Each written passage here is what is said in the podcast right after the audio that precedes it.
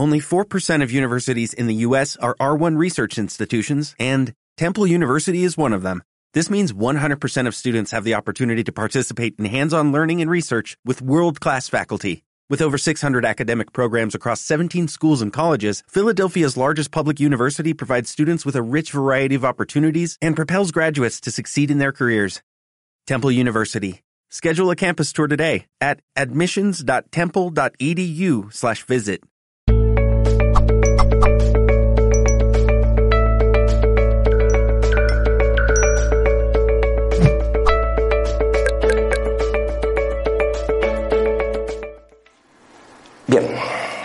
espíritu Manuel Filomeno de Miranda transmitió al medium brasileño Divaldo Pereira Franco las siguientes palabras en un proceso de psicografía.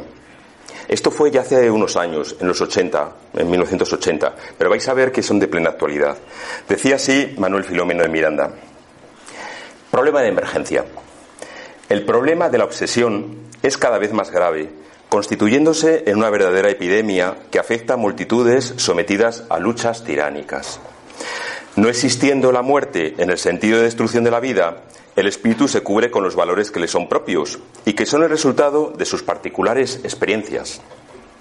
Amores y odios, afinidades y antipatías no se destruyen por la reencarnación, como si de un acto mágico se tratara, sino que cada individuo continúa fuera de su cuerpo actuando de acuerdo a cómo vivió cuando se encontraba desencarnado.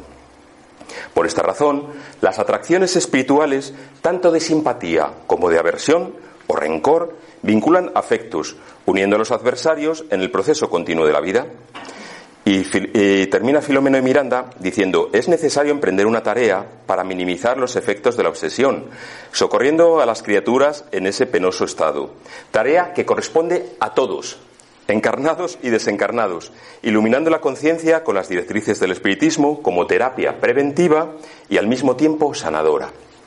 Pues como os decía, son unas palabras que recibió Divaldo Pereira Franco un 20 de julio de 1980, pero que son plenamente de actualidad. Por un lado, estas palabras prueban que, los espíritus, sobre todo los espíritus de conocimiento, están muy pendientes de nosotros, de nuestros problemas actuales, de nuestras necesidades. Los espíritus no están allá lejos, eh, mirándonos, contemplándonos como si se tratara de una obra de teatro eh, en la lejanía que más o menos les divierte o les entretiene. No, no, se implican en nuestra vida, se preocupan por nuestros problemas y nos ofrecen soluciones. Entonces, eh, si es cierto que estas palabras de Filomeno y Miranda no nos dicen nada nuevo, sí que nos hacen reflexionar. Problema de emergencia, lo llama. Mirad, os voy a contar, antes de, empezar directamente con, con, el meollo, una anécdota que nos sucedió pues hace, hace pocos días. Juan y yo estuvimos cenando en casa de un amigo que es psicólogo clínico. Y en el transcurso de la, de la, velada, pues salió el tema de, de, las obsesiones, por un motivo, porque él como psicólogo puso de manifiesto que en estos tiempos, después de la pandemia, después de la cuarentena y de todo lo que hemos pasado, ha notado un incremento muy fuerte de su trabajo profesional como psicólogo. Y entonces eh, aproveché y teniendo en mente esta conferencia le pregunté que cuáles eran las obsesiones que él percibía en los pacientes que acudían a su consulta, si podía decirme. Y me hizo la siguiente lista y ya os aconsejo que os vayáis agarrando a la silla. Me dijo, hoy día me encuentro con miedo, inseguridad, angustia, autoinvalidación. ¿Sabéis? Eh, esto es pensar o decirse a uno mismo, yo no sirvo para nada, eh, yo no soy nadie, eh, mi vida es un desastre, este tipo de cosas, autoinvalidarse o invalidar a los demás, todo lo contrario. Aquí yo soy el rey de la creación y todos los demás no valen para nada, que se da también como un tipo de obsesión. Egolatría, orgullo, todas las adicciones, adicciones al alcohol, a las drogas, al tabaco, al azúcar, al café, que también puede ser una adicción, adicción a la moda, a las nuevas tecnologías, a comer mucho o a comer poco, lo que son los desórdenes alimentarios, alimenticios a comer de forma sibarita mientras otros pasan hambre. Esto en sí sería más bien una falta de ética, posiblemente. Pero hay personas para las que se ha convertido eso en una obsesión. De modo que no comen eh, cosas, digamos, normales porque no es de su gusto. Están en otra categoría, hasta el punto de obsesionarse con este tema. Adicción a criticar o chismorrear. Esto también puede ser un tema ético, de falta de ética o de falta de comportamiento, pero para personas se para determinadas personas se llega a convertir en una obsesión, ¿no? El hablar mal de los otros o chismorrear o el, efecto visillo que, que digo yo. a trabajar en exceso, esto ya lo conocíamos, obsesión al trabajo, que te lleva a quitar tiempo a tu familia, a tus amigos, a ti mismo, a lo mejor no, no haces deporte o no te cuidas o no lees, sencillamente por el trabajo, por el trabajo. O lo contrario, a trabajar por defecto. Eso puede ser una obsesión cuando tú quitas tiempo que deberías dedicar al trabajo, por ejemplo, conectándote continuamente a las redes sociales o a Internet. Fijaos, esto es muy curioso. Eh, hoy día se trabajan las mismas horas que en los 70, 40 horas semanales y contamos con unos elementos tecnológicos mucho más avanzados que nos permitiría hacer un trabajo en, la mitad de tiempo. Y sin embargo, seguimos dedicando a la semana esas 40 horas al trabajo. Los investigadores dicen que han comprobado que hoy se trabaja de una forma menos eficiente. ¿Por qué? Porque estamos con el móvil en la mano y nos metemos a ver si alguien me ha contestado al Facebook o al Instagram o, o, lo que fuere, a las redes sociales. Eso, llevado a un extremo, se puede convertir en una obsesión.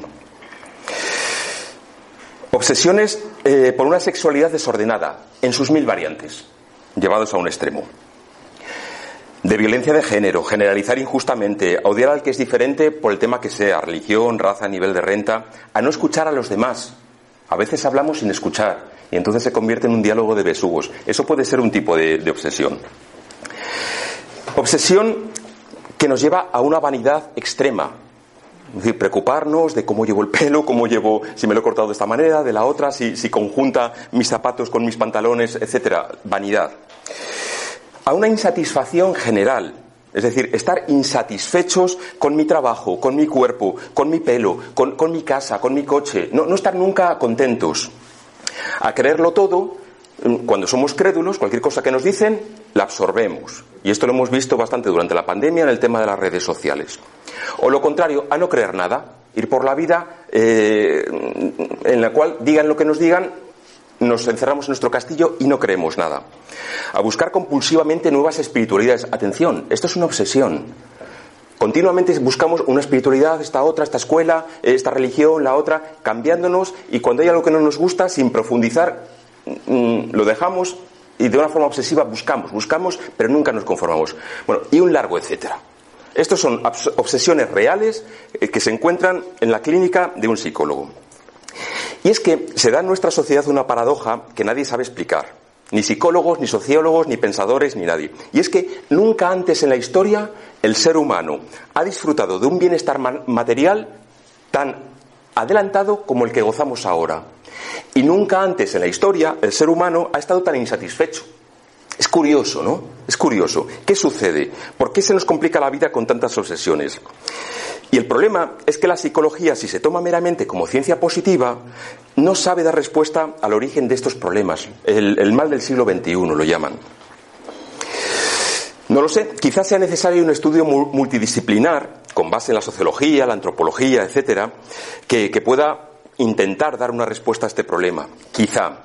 Aunque no es descabellado pensar que muchos de estos problemas tienen una base espiritual y que, por tanto, haría falta plantearse un sentido transpersonal del ser humano. Transpersonal, comprendéis, es decir, considerar al ser humano en su doble, en su doble faceta, material y espiritual, y que una influye en la otra, la otra influye en la, en la una. Es decir, una unidad, pero con una doble, eh, un doble punto de vista. Sentido transpersonal, como tantos psicólogos que trabajan, por ejemplo, en centros espíritas en Brasil, nos están transmitiendo. Y este es un poco el objetivo que me propongo alcanzar con esta conferencia. Ver, analizar el, aspecto espiritual de las obsesiones en la línea de las palabras que vimos antes que escuchamos de Manuel Filomeno Miranda, que ni más ni menos lo catalogaban como un problema de emergencia.